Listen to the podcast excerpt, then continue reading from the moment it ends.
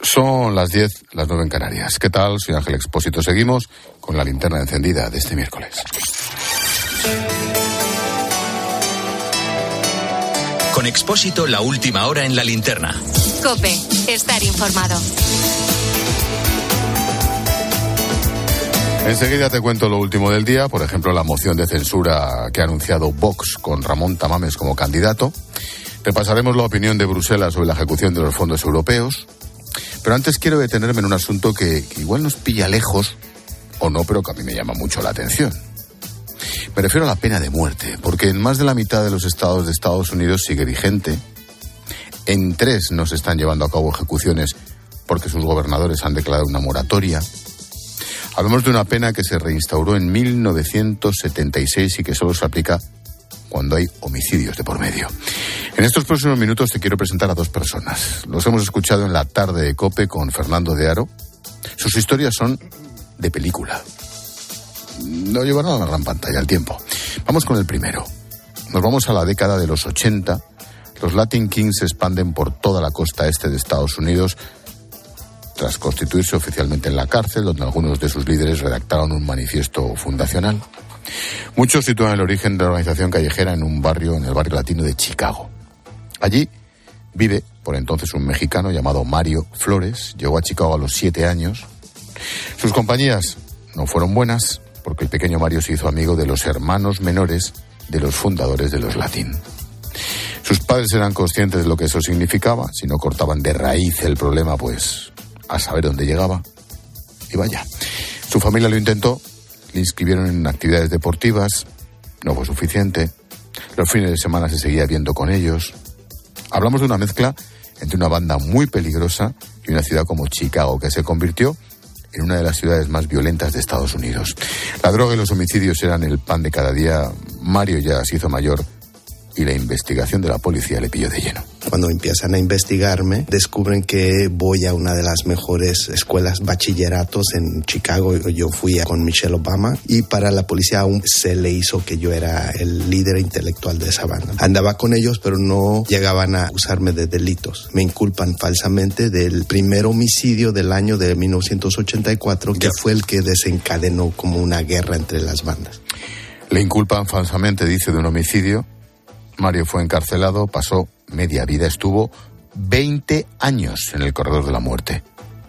Una cárcel tremenda, tres comidas al día sí, pero el baño dentro de la ducha, la ducha tiene que durar unos minutos, lo de salir al patio una hora al día, 23 horas aislado en la celda. Ese módulo es de máxima seguridad, por eso los presos intentan pasar el tiempo claro como pueden a través de la lectura ya tenía diferentes tópicos y, temas que leer. En la mañana pues, le dedicaba mucho a la espiritualidad. Me puse a, a, leer las tres grandes religiones del mundo, o cuatro, y luego eh, estudié Derecho por correspondencia, y luego ya en la tardecita más eh, filosofía, historia del mundo. El aprendizaje de Mario fue tan profundo que los condenados a muerte como él le pedían ayuda. No tenían recursos para contratar abogados, le pedían el asesoramiento jurídico para sus expedientes.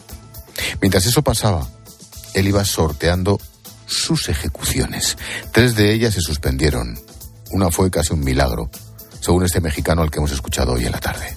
Logré ayudar a 13 de ellos a demostrar su inocencia. Ellos salen libres, exonerados e indemnizados y se dedican a dar conferencias en Estados Unidos. Van generando apoyo para tratar de venir a salvarme a mí. Y debido a ese éxito en la prisión, el, director me prohíbe asesorar y fue así que me dedico a pintar óleos. Se dedica a pintar.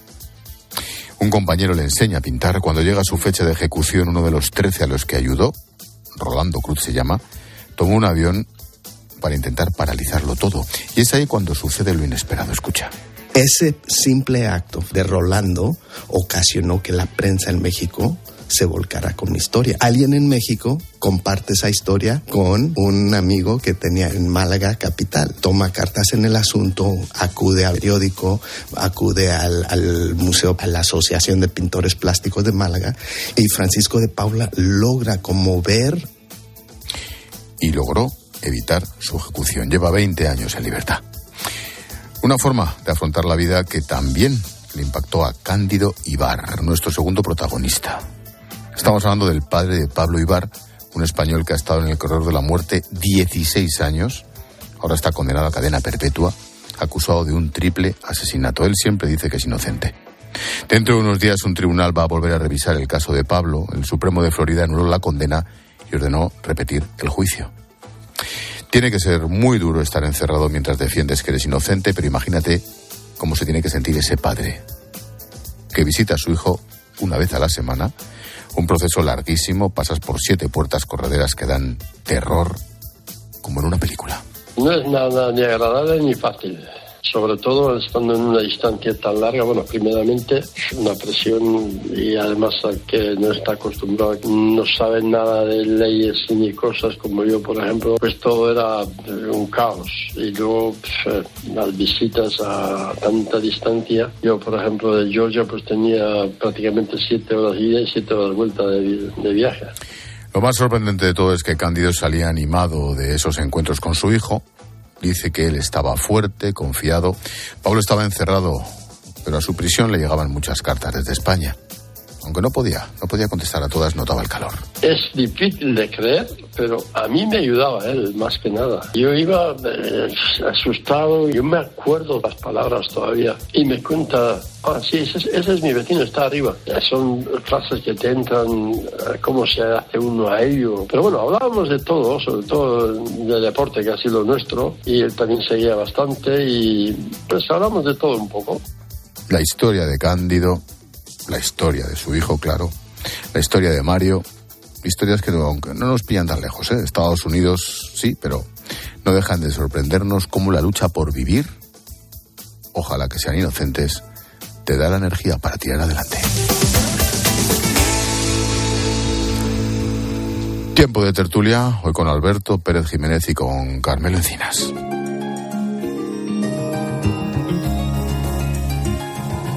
Escuchas la linterna. Con Expósito. Cope, estar informado. Alberto Pérez, buenas noches. Buenas noches. Carmelo Encinas, ¿qué tal? Buenas ¿Qué noches. tal? Buenas noches a todos. Primer tema de tertulia. Ucrania, Necane. Proponía eh, Carmelo que hablásemos de Ucrania en el aniversario del inicio de la invasión rusa. Biden ha regresado ya a Washington tras reunirse en Varsovia con el secretario general de la OTAN y en paralelo Putin ha recibido en Moscú al jefe de la diplomacia china y se ha dado además un nuevo baño de masas con un mitin para celebrar el Día de la Patria. Además, el Parlamento ruso ha ratificado el anuncio que hacía ayer el propio Putin, la suspensión de su participación en el acuerdo de desarme nuclear que firmó con Estados Unidos. Y aquí en España, la ministra Margarita Robles ha confirmado que mandaremos seis carros de combate Leopard a Ucrania. Estamos reparando en este momento seis vehículos Leopard con la posibilidad de que si fuera necesario más y nuestros aliados nos lo pidieran, pudiera incrementarse ese número. Veremos cómo evolucionan, si van a ser más, y por supuesto van a ser muchos más si sumamos todos los países de Europa. un lead, una entradilla. Mm, a lo mejor la pregunta, ya lo sé, es demasiado simple. ¿Quién va ganando? Sabemos quién va perdiendo, que son todos, ¿no? Pero ahora mismo, aparentemente, eh, Ucrania ha detenido el ataque ruso, que parecía que imparable en los albores de, este, de, este, de esta conflagración. Pero lo cierto es que a mí me cuesta creer que Putin se vaya a conformar y yo creo que está preparando una gran ofensiva por el norte. Hombre, yo creo que si esta pregunta la hacemos hace un año eh, y estamos como estamos ahora, desde luego nadie se lo hubiera creído, ¿no? Hace había analistas que decían a las dos semanas que iba a durar dos semanas esto. Llevamos un año y yo creo que evidentemente de momento la resistencia ucraniana va ganando. Hoy tenemos invitado especial, el teniente general Miguel Alcañiz. Normalmente nos habla los viernes en este programa de recursos humanos. Hoy, viendo el protagonista que causó la guerra, nos puede hablar de recursos, no sé si inhumanos. ¿Qué tal, Miguel? ¿Cómo estás? Buenas noches. ¿Qué tal, Ángel? Buenas noches. Mm, Ya sé que un civil puede preguntar esto y un militar nunca lo va a responder así, pero ¿quién va ganando? Como ha dicho Carmelo, no gana nadie. Es una pena, llevamos un año de guerra, estamos entrando en una fase de desgaste, eh, está estancándose todos los frentes y los dos eh, bandos tienen muchísimos problemas. Yo veo dos grandes problemas, así a, a bote pronto.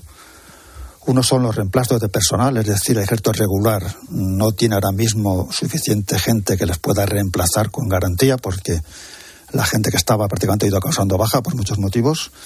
Y otro grave problema que tenemos es la munición. No hay ahora mismo fábrica que sea capaz de hacer la munición que necesitan los frentes, es decir, tanta cantidad de calibres, tanta cantidad de armas, es imposible. O sea que yo veo que está la cosa muy estancada. Mm, ¿Tan importantes van a ser los Leopard? Y no digo los aviones que también está pidiendo, uno se lo puede imaginar, pero un Leopard como vehículo, como arma de guerra, ¿es tan importante? El Leopard es un vehículo extraordinario, efectivamente, es un arma, prácticamente ha sido la estrella en el combate mm, terrestre. Pero yo quería decir varias cosas. Primero, que el carro de combate Leopardo necesita ir acompañado de otros vehículos de combate, ya sean de infantería, artillería o zapadores, como formando un todo, porque si no, prácticamente el carro de combate no gana la guerra por sí solo. Segundo, el carro de combate Leopardo llegará, pero hace falta tener unas eh, tripulaciones instruidas que ahora mismo no las tiene. Con una especificidad técnica altísima. Bárbara. Y luego también. Me, me explicaba en Letonia uno de ellos, un, un sargento que era el jefe de uno de los carros, me decía que es un Fórmula 1. Exacto. Y luego otra cosa que has introducido muy bien es la logística. Es decir, tú imagínate la cantidad de carros. Tendrás mm, nuestros leopardos, tendrás eh, Abrams, tendrás Leclerc, tendrás ahora mismo eh, Challenger. ¿Cómo se hace esa logística? Es muy complicado, Ángel. No va a ser fácil. Eh, eso es un, un problema más añadido ahora mismo a los ucranianos. Preguntas, Carmelo. Bueno, la, la pregunta del millón que no puedo imaginar que me la sepa contestar al 100%, pero que le tengo que, le tengo que hacer obligadamente. La evolución de la guerra y sobre todo las posibilidades de paz. Habla de un estancamiento. Un estancamiento significa que donde están ahora mismo los frentes se quede congelado, por decirlo de alguna manera, ¿eh? y asistamos a una guerra de desgaste que solo se puede parar, ¿eh? por lo menos en la parte del sufrimiento, eh, con un alto el fuego y a partir de ahí sentarse en una mesa de negociación. Para que llegue ese momento.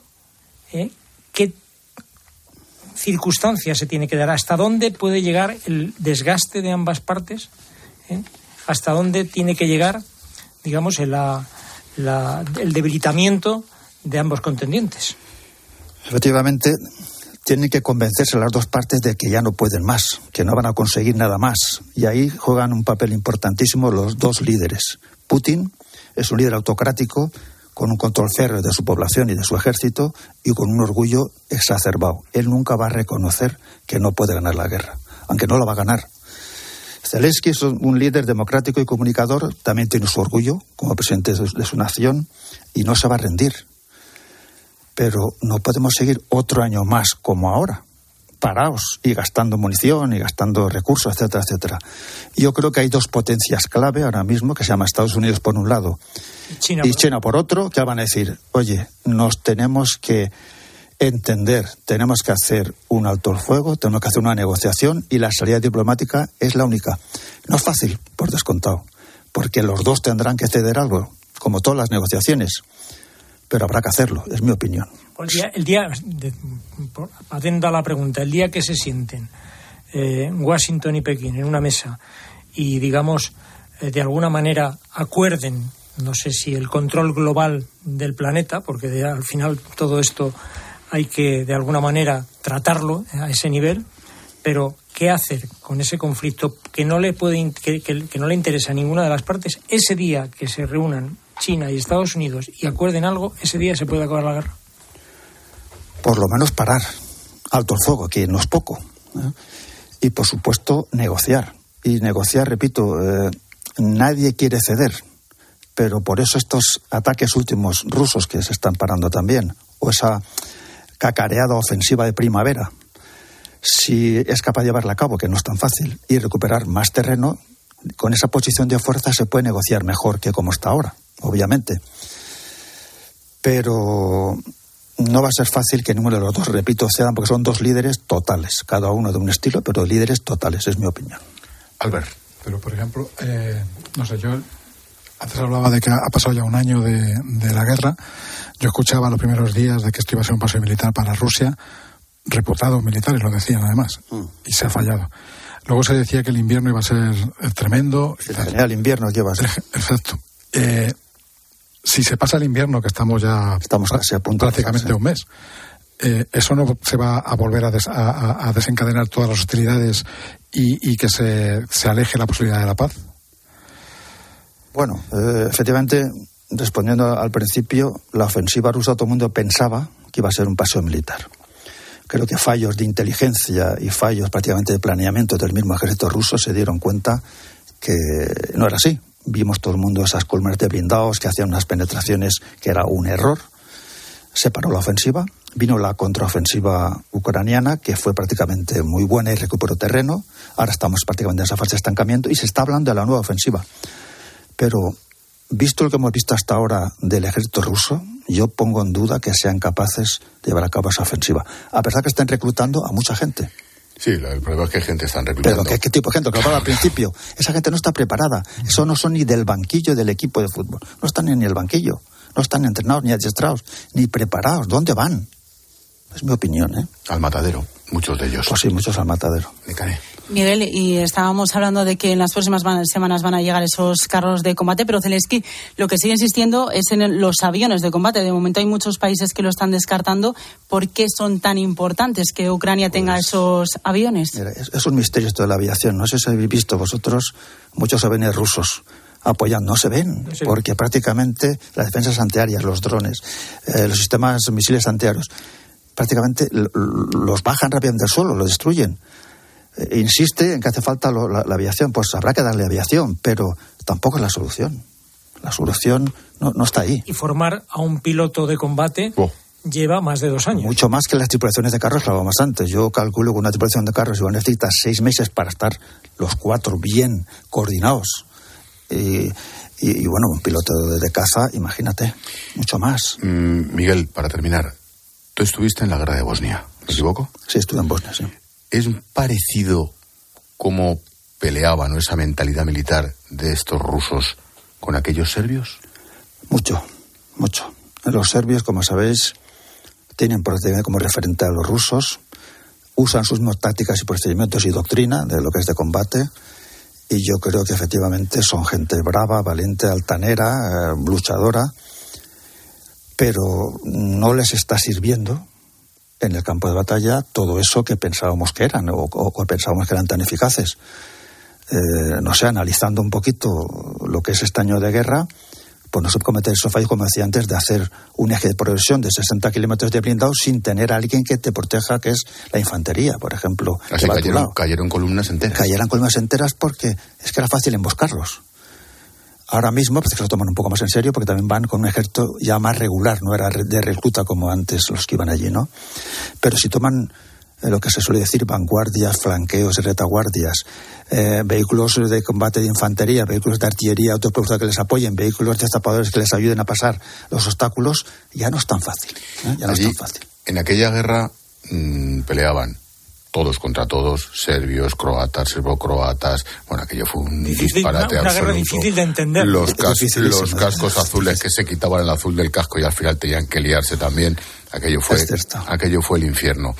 Mm, ¿Te ha sorprendido, como fue la reacción de muchos de aquella antigua Yugoslavia, ¿te ha sorprendido personal y humanamente la reacción de Ucrania?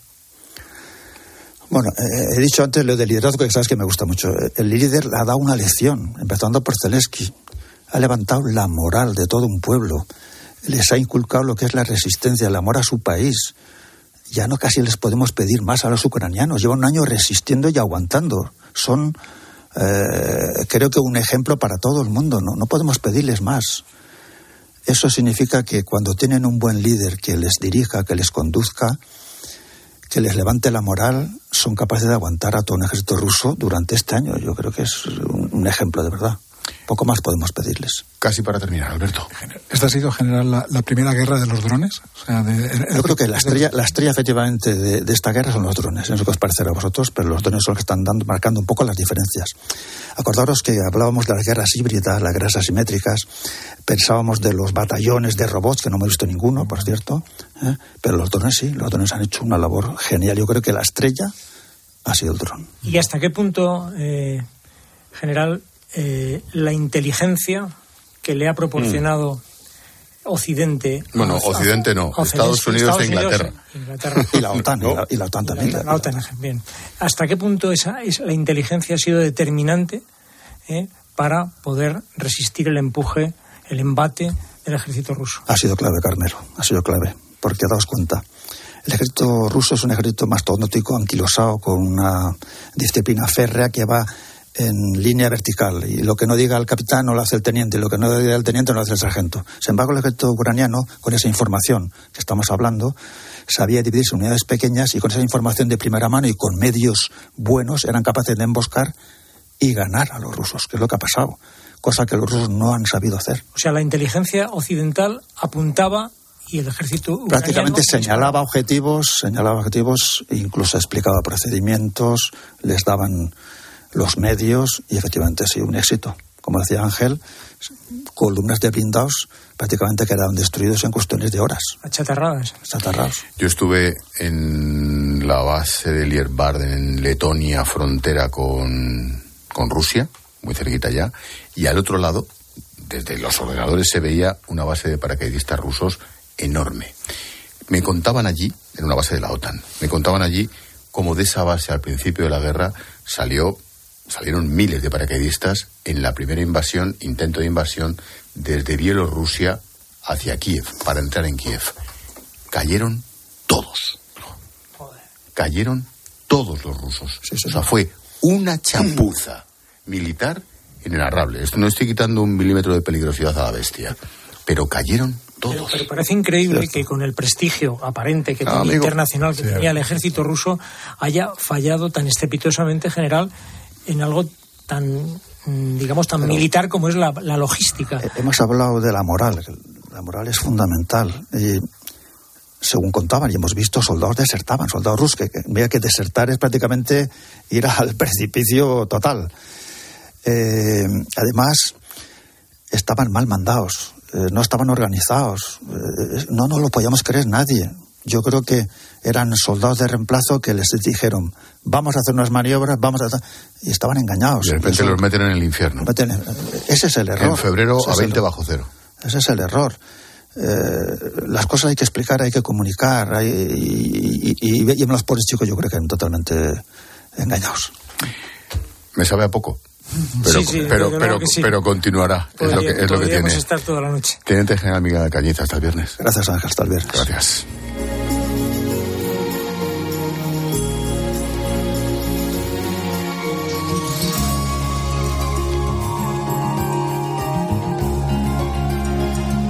Noticia del día estaba más o menos cantada. Vox registrará la moción de censura con Ramón Tamames como candidato Necane. Se le ofrecieron hace varias semanas, pero no ha sido hasta hoy cuando han cerrado el acuerdo final. Ha sido durante una reunión con Abascal en la sede nacional de Vox. Tamames protagonizará así la sexta moción de censura de la democracia, aunque la primera con un candidato que está fuera de la primera línea política. Desde el PP dicen que es una excentricidad política, a mayor gloria de Pedro Sánchez. La líder de Ciudadanos, Patricia Guas, confirma que su grupo votará en contra y el ministro de Presidencia, Félix Bolaños, asegura que el debate va a servir para diferenciar la forma de hacer política de la derecha y del gobierno. En esa moción de censura se va a poder ver con mucha claridad las políticas sociales de ampliación de derechos y de garantía de las políticas sociales que estamos haciendo desde el Gobierno de España y se va a ver otro modelo, que es el modelo de la derecha, de la ultraderecha, de recorte de derechos y de recorte también de oportunidades a la ciudadanía. Alberto. Pues es tan estrambótico que, que lo mismo lo mismo hasta, hasta nos sorprende. Hay un giro de guion y al final acaba nos acaba sorprendiendo todo. Pero, pero no bueno. parece que vaya a salir, ¿no? Eh, No, no, salir no, pero digo que, que a ver qué pasa, porque es una cosa, o sea, la candidatura de Tamames es tan, pues eso, es un estrambote tal que pone a todos en una situación muy delicada, ¿no? Eh, pone al propio Vox, yo no sé cómo va a salir de esta, porque quienes conocemos a Tamames sabemos que es muy difícil eh, embridarle. Y lo mismo en el discurso de la investidura puede decir cosas sobre, Les da un susto. sobre el aborto, sobre la, la violencia de género que no les va a gustar nada.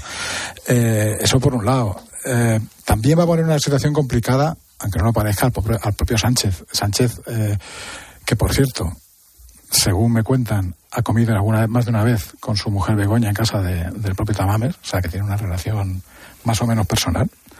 Eh, está en una situación incómoda porque no es un hombre que, que ha sido antifranquista, que ha estado en el PC, que bueno es un, es un catedrático de reconocido prestigio. No va a poder tratarle con desdén y no sabe cómo va a poder responderle. Al propio PP, pues bueno, el PP también le va a retratar porque no va a poder votar en contra, que es lo que quería, y va a tener que, abstenerse.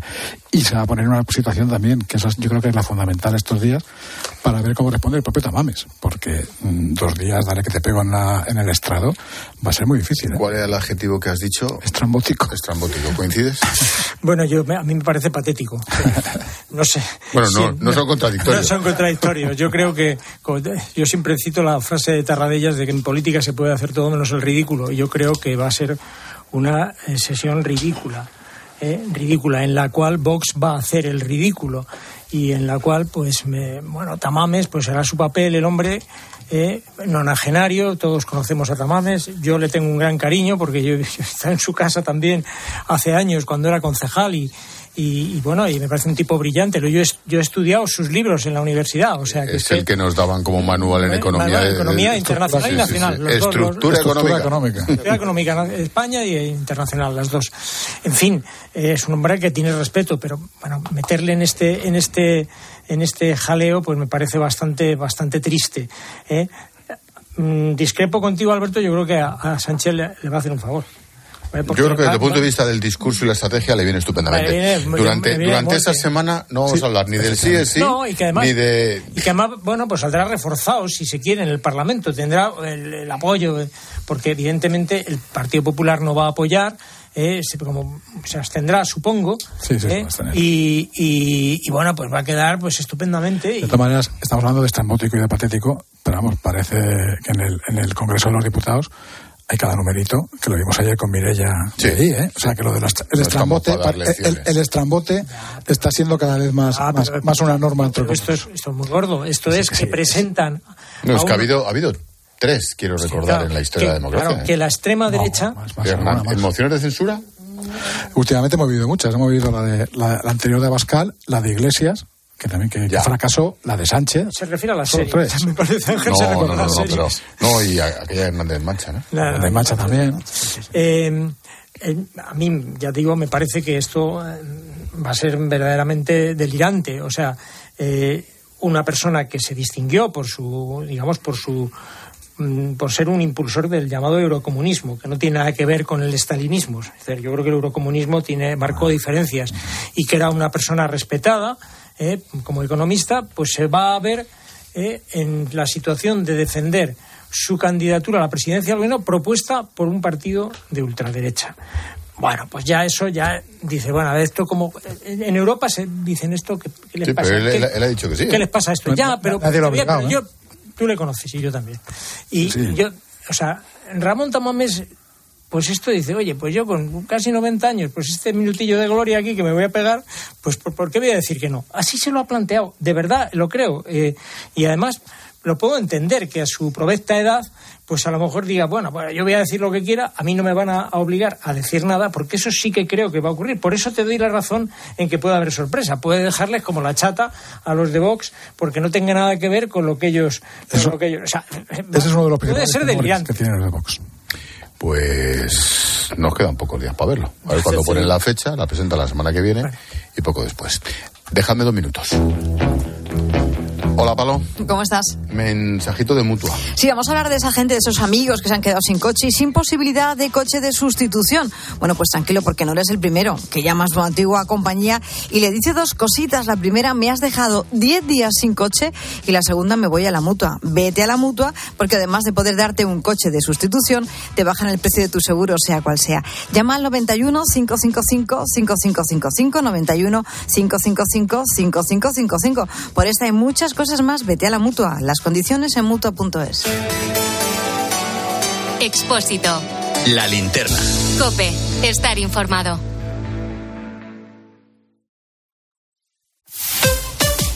Escuchas la linterna. Y recuerda, la mejor experiencia y el mejor sonido solo los encuentras en cope.es y en la aplicación móvil. Descárgatela.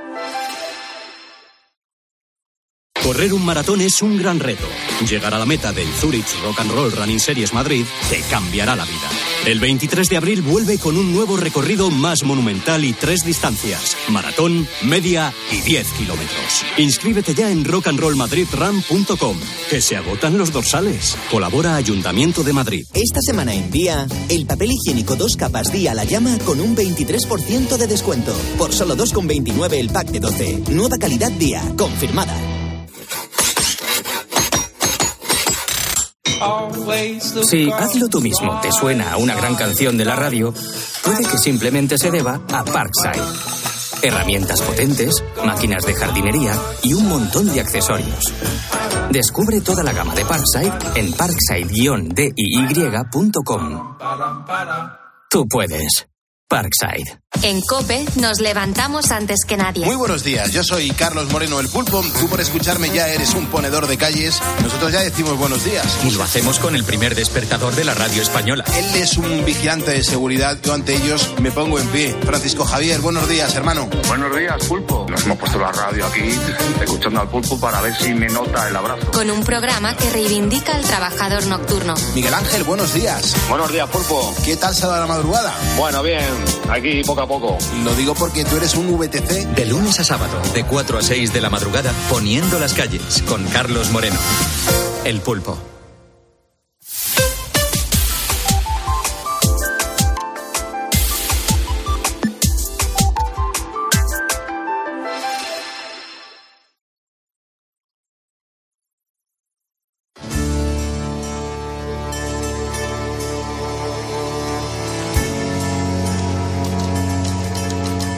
Escuchas la linterna.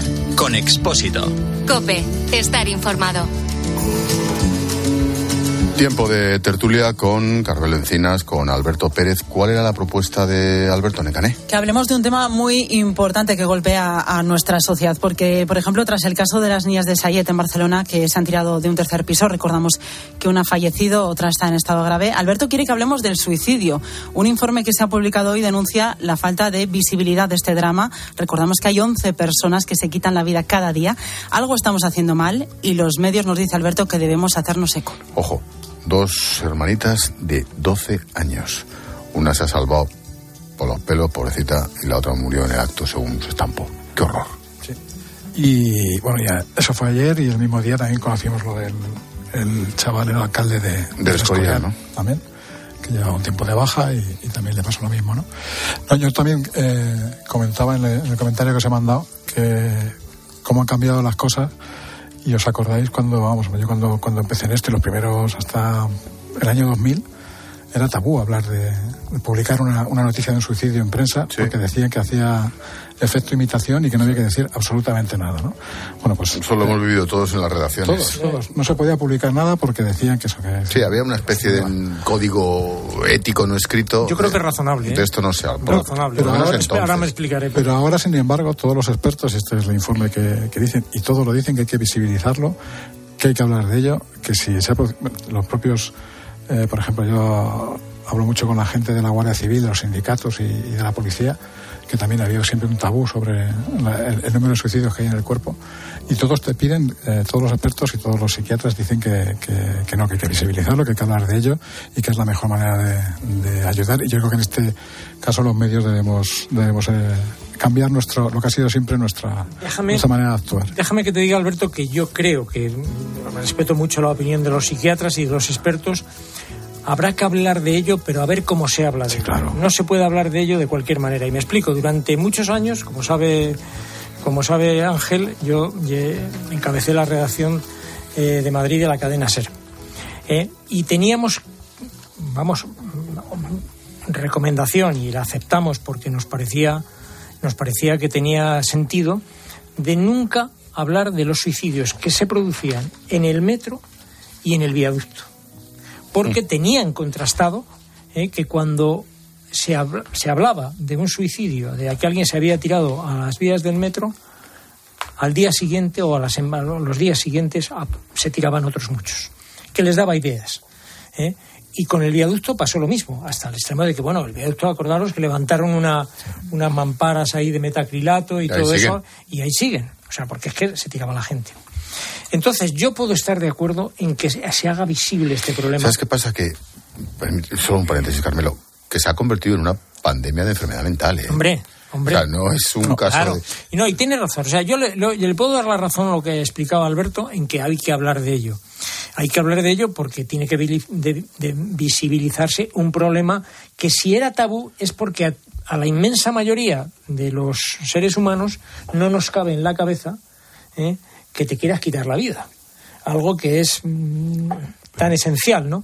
Entonces, que alguien quiera acabar con su vida, y sobre todo gente joven, pues eh, parece verdaderamente, y sin tener, digamos, ningún, eh, o sea, ten- teniendo un futuro por delante, pues parece in- increíble, ¿no? Y por eso quizá, pues estaba, digamos, siempre se, era un poco tabú, y incluso en las familias donde había algún suicida, pues no se quiere hablar, porque era como un estigma. Y yo sí que creo, efectivamente, que se tiene que hablar, pero ojo de cómo se habla. No se puede hablar de forma irresponsable porque da ideas. Y este da ideas, ¿eh? lo extendería a otros problemas que tiene este país otros problemas que tiene este país ¿eh? que no eh, que no termina de frenar ¿eh? por ejemplo que es el de la violencia machista Pero yo creo que como la violencia machista también pasa lo mismo. O sea, antes eh, era una cosa que se quedaba entre las cuatro paredes de la casa y que, bueno, hasta que no se empezó a hablar y se empezó a, romper ese muro de silencio. pero tenemos que ver cómo Sí, sí, hablamos por supuesto, por supuesto. hablar del problema pero a ver cómo hablamos Pero el, el- que no es fácil Pero lo que hay que hacer, y lo que dicen todos los estudios, es que hay que, hay que visibilizarlo, que la gente no lo vea que es una cosa que le pasa solo a él, que es una cosa que porque él es un bicho raro, ¿no? Pues una, desde la pandemia además se multiplicó. Hay mm, ahora mismo en España el consumo de psicolépticos es el segundo eh, mayor después de los analgésicos. O sea, todo el mundo ahí eh, se disparó con la pandemia y no se ha vuelto a bajar a las cifras, con lo cual algo está pasando. Y yo creo que ahí los medios tenemos una, una responsabilidad y bueno, tenemos que empezar a, a- de, de todas formas eh, este caso que de las el niñas. las niñas a mí me parece mm, Terrible. tremendo porque vamos que una persona decida eh, suicidarse, pues evidentemente algo pasa por su cabeza que podemos no entender, pero es una persona que tiene ese- una depresión, o al- pero que dos criaturas decidan conjuntamente Yo, quitarse la vida. yo me pongo en el lugar de los Joder, padres. es que esto, esto Al parecer- verdaderamente Al parecer llegaban, ellos son unas chicas que son de Argentina, llevaban dos años aquí, en Terrassa, y tenían un entorno bastante difícil, no sabemos por qué, de bullying, de bullying, en, tanto en el colegio como en el vecindario. Y decían que llegaban todos los días llorando a casa, y bueno, no se debió atajar a tiempo lo que sea, y es tremendo, tremendo. Tremendo porque encon- han encontrado las sillas de debajo del balcón y todo. Y cartas de despedida, ¿eh? es increíble, vamos. En fin, de película de terror.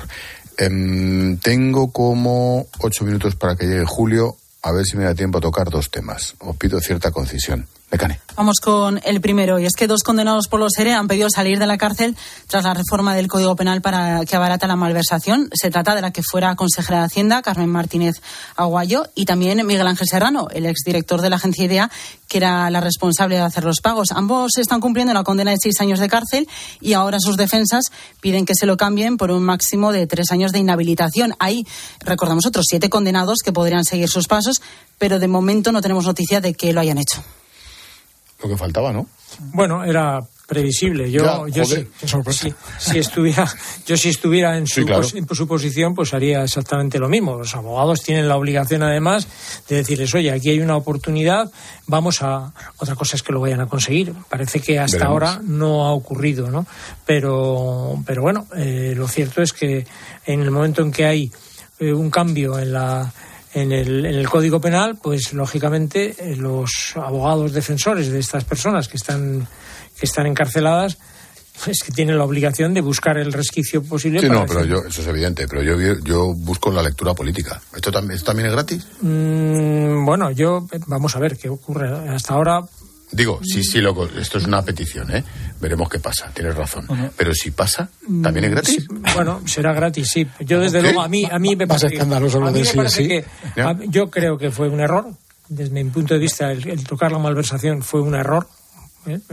Desde, desde el primer momento creo que no que es que además es es algo que que para quien ha decidido eso va a tener más problemas que, desve- que ventajas, o sea, más desventajas que, que ventajas y por tanto, pues de- de- desde todo punto de vista, a mí me parece que eso no habría que haberlo tocado. La reforma de la malversación es uno de los puntos en los que más han incidido la comisión esta famosa que ha venido por aquí, que en teoría no tenía que hablar de ello, pero en cada, en cada reunión con el gobierno, tanto con Escriba como con María Jesús Montero ayer, eh, salía diciendo que, que, le expliquen bien qué es eso de la reforma de la, de la malversación, qué tipo de reforma han hecho y qué, qué excepciones hay para la corrupción. Sin embargo, me quiero quedar con la crítica que a mí me parece más acertada de cuanto ha hecho esta, esta comisión parlamentaria, que son los problemas burocráticos.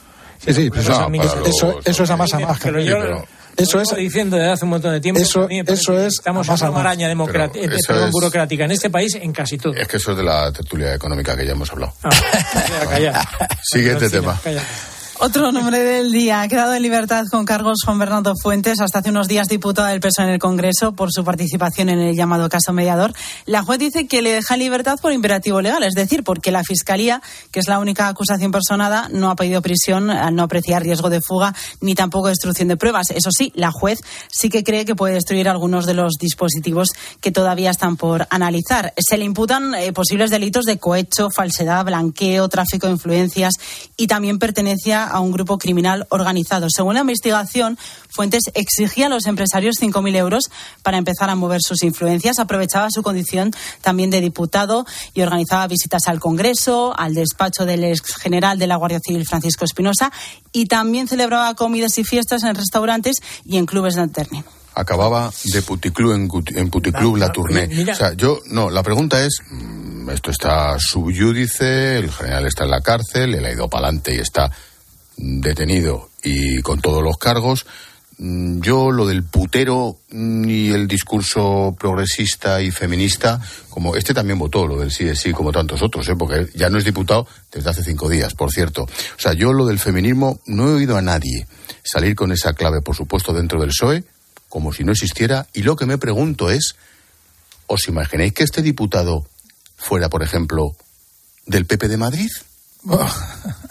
Pues le caería la del pulpo como, como, le tiene que caer a este. no, le está, cayendo nada. Nada. Bueno, vamos a ver. No le está mediáticamente ah, no le está cayendo. No, no, yo sé. No, no, no, no, no, no, yo me refiero mediáticamente. Si este tío, el putero este, si en vez de ser del PSOE de Canarias fuera del PP de Madrid, ¿qué estaría pasando? Yo yo lo que sé es que el Partido Socialista en el minuto uno no, no, fue estupendo. nada, más, nada más llevaba siete años. Le ha quitado, bueno, y en el gobierno de Canarias. Pero, se habrán enterado ahora. se habrán enterado ahora. Yo no creo que tuvieran conocimiento. Ya, ya. Fue antes del minuto uno porque debía haber un chivatazo, por eso le quitaron de, claro. de, esto. A mí, a mí es que el color me da igual. Pero, ya, ya. Lo que a mí me sorprende es que con la cantidad de mmm, políticos y, y, y, adscritos a partidos que han tenido responsabilidad en la administración. Que, sigan cayendo. Eh, que, están en la cárcel que sigan y, haciéndolo. y siguen haciéndolo. O sea, es que. no, es que, el, que, no, les da un poquito de, la policía, miedo siquiera. La policía en el sumario dice que ya, aparte de todas estas cosas anecdóticas, porque este tenía hasta eh, el, famoso diputado se llevaba a su novia para hacer negocios con lo de la, con la Unión Deportiva, la llevaba, pedía que le metiera tal, una cosa muy chusca, las fotos del sumario, como siempre en todos los sumarios, lo mejor son las fotos, las fotos son Terrible. tremendas de todo lo que hay ahí la, la panda esta, pero ojo que la policía también en el sumario dice que eh, el negocio de esta gente no se quedaban en Canarias, ¿eh? y que es la punta del iceberg y lo contamos mañana en Voz Populi, que, que dice literal, es la punta del iceberg y esto va a afectar a la. A, salta, salta de las islas a, a, la península. O sea, que a ver qué sorpresa nos podemos encontrar. No, no, y este, esto, no, con toda la pasta que según parece ha trincado, y ojo, y se le daba en billetes en el despacho del Congreso. es que, es que encima es hasta cutre. Le dice que lo hacía para impresionar más. Lo hacía para impresionar, para impresionar más, les llevaba, les llevaba al Congreso. Y le iba más, iba, decía, yo soy de los carros yo cobro 5.000, o sea, 50.000 primero y luego el 5% si sale la, adjudicación. O sea, Ahí lo tienes. Y terminaba de puticlub en puticlub. Lo que tiene, lo del feminismo moderno. Eh, ¿Está por ahí Julio César Herrero? Hola. Hola. ¿Qué tal? Eh, buenas noches, Carmelo. ¿Qué tal, guapo? ¿Cómo vas? Espectacular. Hola, Alberto. ¿Qué tal? Buenas noches. ¿Qué tal? Bueno, el gobierno ha fulminado al presidente de Renfe y a la secretaria de Estado de Transportes tres semanas después de que se supiera que 31 trenes que se habían encargado hace dos años entre Cantabria y el Principado no cabían por los túneles. El gobierno pretendía solventar el asunto con la destitución de dos cargos intermedios, pero no, no fue suficiente. ¿Os parece que ha obrado el gobierno correctamente? Es que de los cargos intermedios uno se iba a jubilar y, Sí. el, otro, y el otro ya se iba. El ¿eh? otro ya O sea, por lo tanto, estaba bueno. yendo, sí. No sé, pero, eh, la pregunta es si... Sí, si os parece que el gobierno Bueno, siempre, siempre es mejorable, ¿no? A lo mejor lo tendrían que haber hecho más, más rápido, si es, si es el sentido que tiene la pregunta. Pero a mí me parece que eh, las primeras destituciones fueron técnicas, quizás son los que fallaron con el medidor de, con el metro. Eh, no creo que ni el presidente de Renfe ni la secretaria de Estado fueran con el metro los túneles, pero tiene una, ella pero estaba en tienen- Adif, ¿eh? pero tiene una responsabilidad política y a mí me parece que esa responsabilidad política sí que tenían que haberla depurado eh, lo antes posible. En el caso de la Secretaría de Estado, eh, creo que hay bastante marejada de fondo por detrás de lo que de lo que ha habido y bastante enfado por parte de la ministra. ¿Marejada de qué? Pues porque se estaba montando una especie de viceministerio paralelo ella, que como, como decías tú venía de Adif, eh, es ingeniera, eh, además estaba tenía muchos contactos y había cosas que no le no le llegaba a decir a, a, la, a la ministra no de hecho la ministra el gran enfado de ella es que se enteró dos días antes de que saltara el escándalo se enteró de todo el asunto de los trenes eh, dos días antes porque está eh, Pardo de Y había- y llevaban dos años con el tema Claro, ¿eh? y Pardo y Pardo de Veras se lo había estado ocultando. Es- entonces es que hay bastante ahí. Claro, por eso digo que la responsabilidad política está ahí. Es evidente Debió- que la había una responsabilidad técnica previa, pero tengo la impresión, sin haber buceado en este asunto al detalle, pero tengo la impresión de que sí que este asunto que cantaba la Traviata, eh, pues se ocultó. Y la ministra de Transportes pues fue la primera que dijo, joder, vaya marrón que me han colgado aquí. ¿Debió el gobierno re- eh, relevar del puesto a los máximos responsables políticos antes de intentar ver si colaban con dos cargos que no tenían la, la responsabilidad política última? Es que yo creo que han ido conociendo cosas del asunto a medida que han Exacto, pasado los exacto, días. exacto, ¿eh? sí, exacto, O sea, yo me pongo en el lugar de la ministra. Coincido completamente. que no sí. sa- que me quiero creer que no sabía nada. El problema está, aparte del problema técnico, que seguramente no son ni esos dos cargos, seguramente serán más. El problema está en que lo sabían desde hace dos años. Claro, eso, eso- eso es lo grave. Porque si no, este asunto se podría haber re- resuelto Técnicamente. sin- técnicamente sin ningún prejuicio. El prejuicio no es económico, porque según parece no se va a perder dinero, pero se ha perdido el tiempo. ¿Y el tiempo quién lo ha perdido? No, ¿Quién- la duda quién- es. quién lo ocultó? La duda es. Ahí, igual le voy a hacer un spoiler. ¿Vas a preguntar si esto se hubiera hecho. Es- voy a preguntar. Sí, Vale, pero perdón. dale el spoiler, que sufra no, un poco. En, en lo de, lo- en lo de Joder, los técnicos que decía Julio, Julio eh, es que eso de todas maneras es del manual del político español siempre. O sea, primero vamos a, a soltar por delante un poco de carnaza de los dos técnicos A ver de, si vale, de turno, ¿no? a ver si con eso se calma la gente. yo- y como parece que no se calmaba, pues dice, pues ya, Yo en este caso no lo, chicos, no tenéis lo que... creo así. Vamos. No, Ya, yo- déjame yo- que yo- te diga yo- que creo que yo- es así y que lo pueda yo explicar y argumentar. Es tan sencillo como que la ministra es la primera que sufre, porque su ministerio sufre con esto. Sufre el prestigio de su ministerio y sufre el prestigio de ¿Y ella por qué misma. no se la carga hace Y por- 15 días? y por- bueno, pues por, yo creo que yo, en la línea de lo que decía Ángel, yo creo que han ido vi- viendo a ver quién realmente había ocultado eso.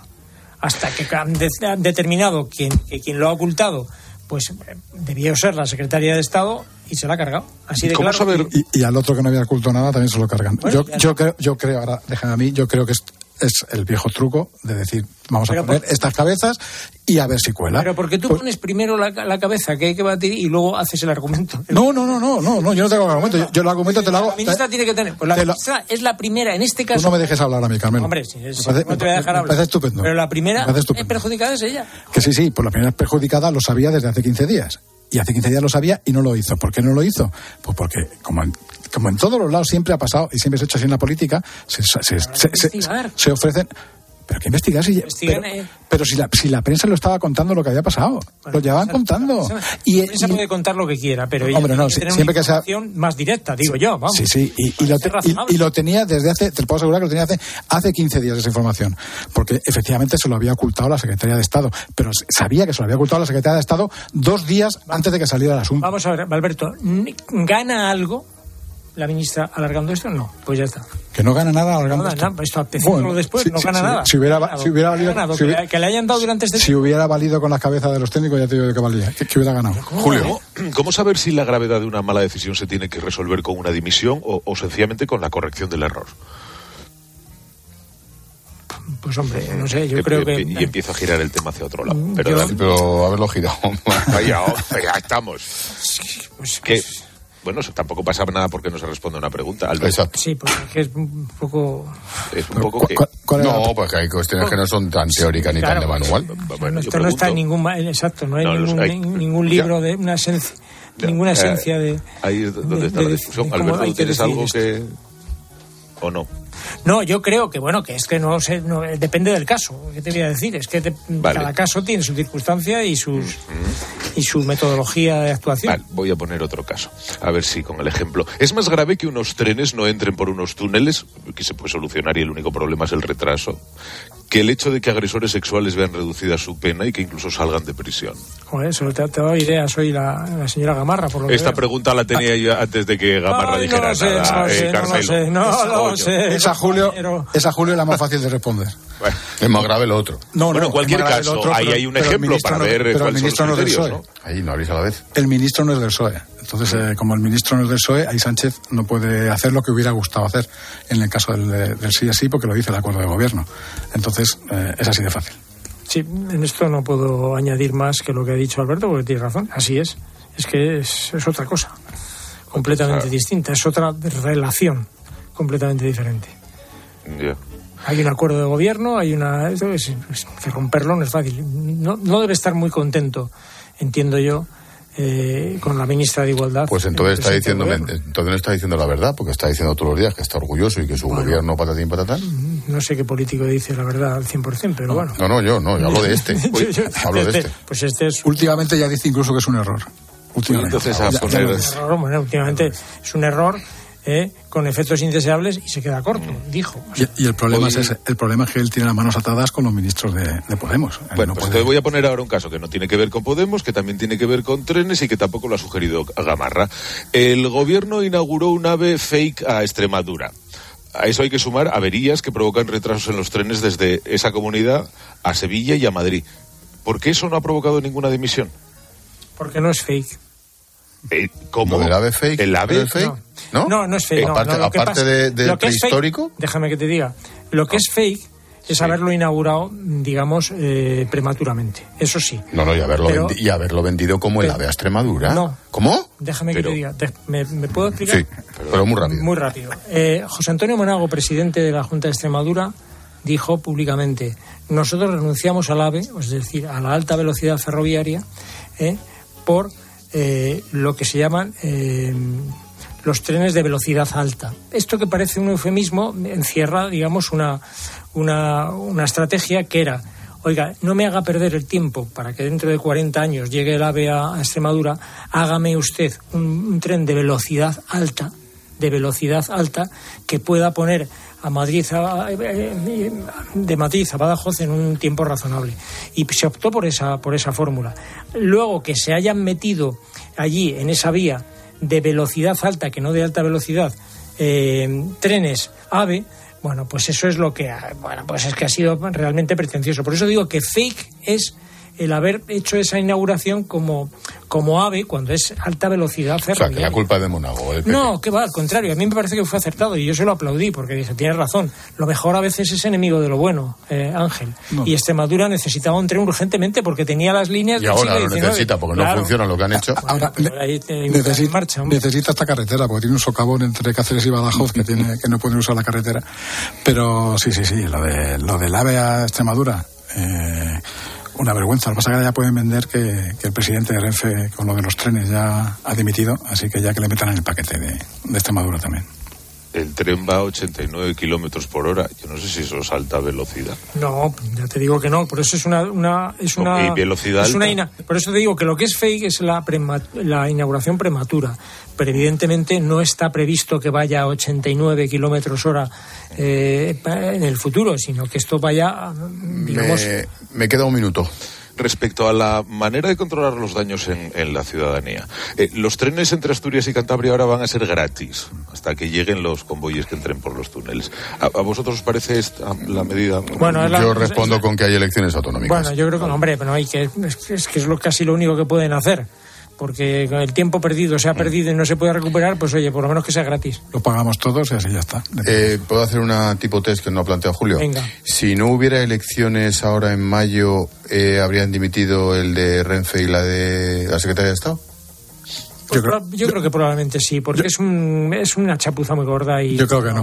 yo, yo, creo que no y tampoco habría un montón de las cosas que estamos viendo en Julio, todas las ciudades. y como asturiano, ¿tú crees que habrían dimitido? No, siendo un socialista y Revilla, no. Digo que sí, que sí. Eh, que, Vamos, que un socialista el de Asturias y Revilla en Cantabria. Exacto, exacto, que esto importa de cara a las elecciones. O vaya que se importa. Bueno, familia, que muchas gracias, Julio. Hasta mañana. Un saludo a todos. Un Carmelo, cuídate. Hasta luego. Albert, un abrazo. Recuerdos en casa. Igualmente, chao, chao. gracias.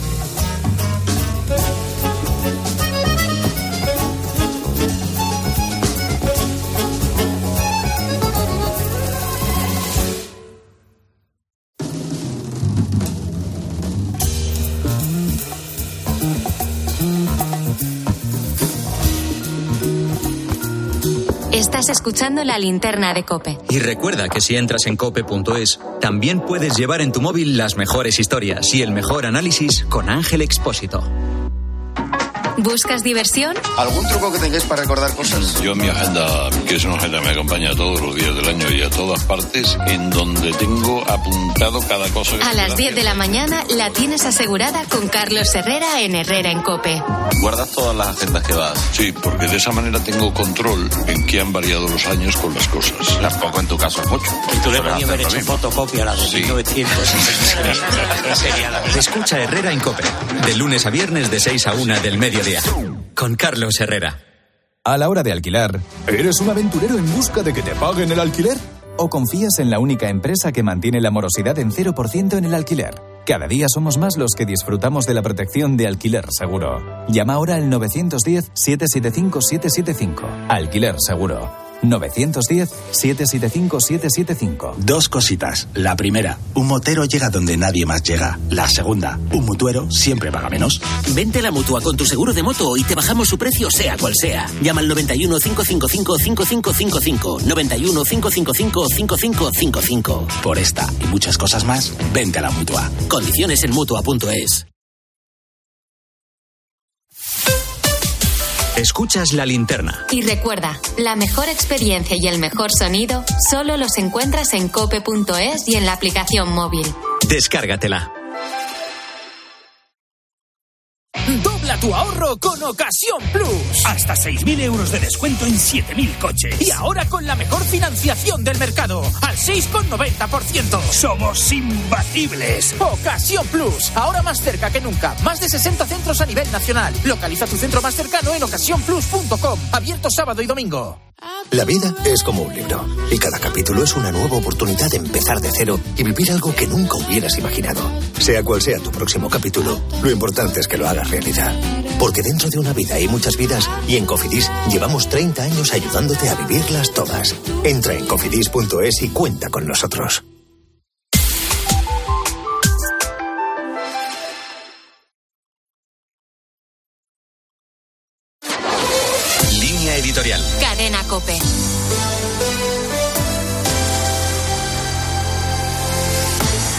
El gobierno de Pedro Sánchez ha aprobado una partida de 2.520 millones de euros en becas, con la estimación de que el dinero llegue a un millón de alumnos.